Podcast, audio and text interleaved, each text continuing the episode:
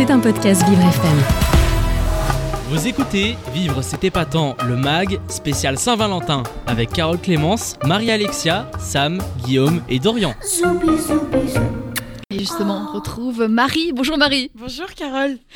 Alors vous nous parlez euh, d'aliments particuliers pour la Saint-Valentin? Et oui, c'est la Saint-Valentin et qui dit 14 février dit surtout fête des amoureux. Et si vous préparez un petit repas, pensez à ajouter quelques aliments aphrodisiaques à tout ça pour passer une bonne soirée après. Alors les aphrodisiaques, je le rappelle, ils sont connus depuis la nuit des temps pour stimuler le désir sexuel et augmenter les performances sexuelles. Et à la première place, attention, alors vous n'allez vraiment pas vous y attendre, nous avons les huîtres, Carole. Les huîtres, ouais. Les huîtres. Alors Pourtant, vraiment... ça fait pas, ça fait pas envie comme Vraiment, ça. pour moi, c'est l'aliment le moins sexy que je connaisse. Eh oui. Et ben, en fait, elles sont tenues, elles sont connues pour leur teneur élevée en zinc. Alors, c'est un minéral qui stimule la production d'hormones sexuelles chez les hommes comme chez la femme. Et en deuxième position, nous avons le chocolat noir qui contient des antioxydants et de la phényléthylamine, une substance qui déclenche la libération d'endorphines et qui stimule toutes les sensations dues au plaisir. Donc ça, c'est plus connu. C'est un peu plus connu, voilà. Et pour la troisième place, nous avons les avocats. Alors ça, je ne savais pas Ah oui. non plus. Et en fait, ces légumes sont riches en acide folique et en vitamine B6 qui vont aider à réguler les hormones sexuelles et donc à augmenter notre libido. Et les fruits sont aussi représentés avec les figues et leur richesse en fibres et en potassium, ce qui aide à augmenter le flux sanguin et à améliorer la fonction se- sexuelle aussi. Et enfin, la cinquième place, alors là, nous avons les asperges. Ah oui. Ça fait pas rêver non plus, vraiment pas. Les asperges qui sont riches en vitamine E, en potassium et en folate, qui va aider à stimuler la production d'hormones sexuelles et à aussi augmenter la libido. Et euh, bien sûr, si le gingembre règne, les petits frères ne sont pas en reste. Et pour chauffer un, chauffer un peu l'atmosphère en bouchée, j'ai pensé de miser sur les épices.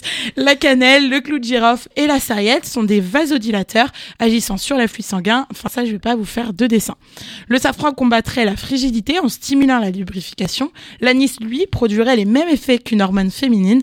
La vanille lutterait contre les troubles, troubles érectiles et stimulerait le désir. Et la muscade serait aphrodisiaque et stimulante quand la moutarde à elle chaufferait la chambre à coucher depuis l'Antiquité. Enfin bref, vous savez ce qu'il vous reste à faire. Voilà.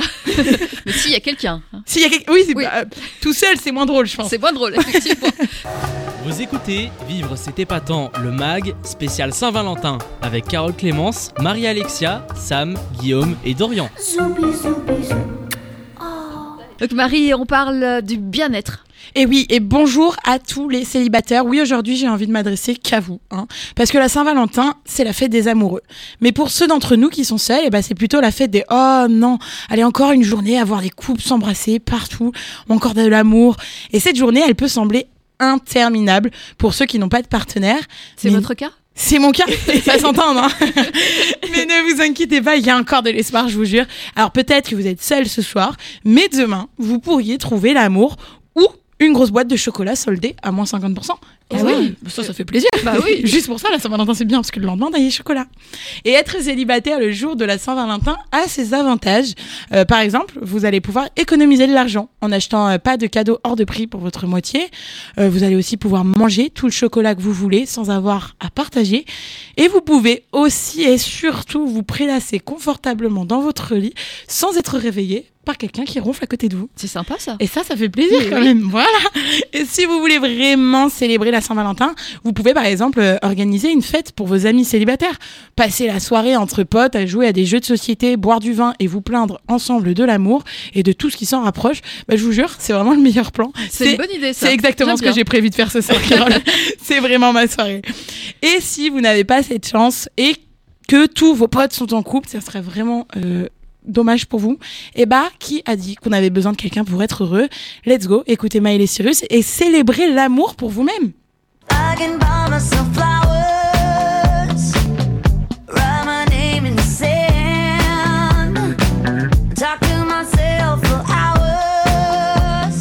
achetez-vous des fleurs, écrivez votre nom sur le sable, emmenez-vous danser et surtout parlez-vous à vous-même pendant des heures.